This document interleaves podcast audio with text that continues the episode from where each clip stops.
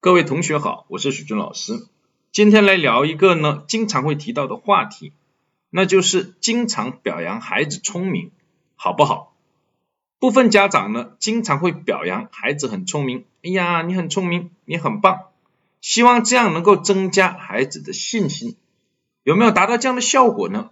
短期内是有的，从长期的角度来看，弊大于利。著名的心理学家。卡罗尔·德维克和他的团队哦，针对数百名学生进行了七项研究，他们得出了一个非常非常重要的结论：对孩子的智力水平进行表扬，会损害他们学习的动力和表现。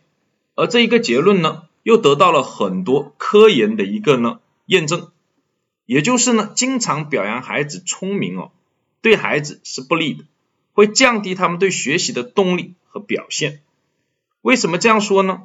是因为我们对孩子是进行表扬了，赞扬他的一个聪明，但孩子的理解是不同的。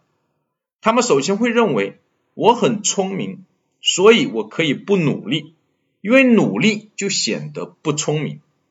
还有呢，孩子也会认为呢，他不应该去尝试那些呢太难的东西，因为太难的容易做不好，而做不好就显得。不聪明了，所以对孩子的这个聪明的表扬哦，要适度，短期内有效，但长期会打击孩子哦，他去面对困难勇往直前的信念。那可能有家长要问，那我们应该表扬孩子一些什么呢？徐老师会建议呢，应该更多的去表扬孩子努力的过程，要教会他们热爱挑战。学会从错误中呢学习，并享受这个努力的过程。只有这样，孩子才会不断的去学习，才不会成为这个赞扬的奴隶。他们呢，通过这样的学习，慢慢就可以形成一种呢，建立和修复自信心的终身有效的方法。最后再次强调，不是说呢，不去表扬孩子的聪明。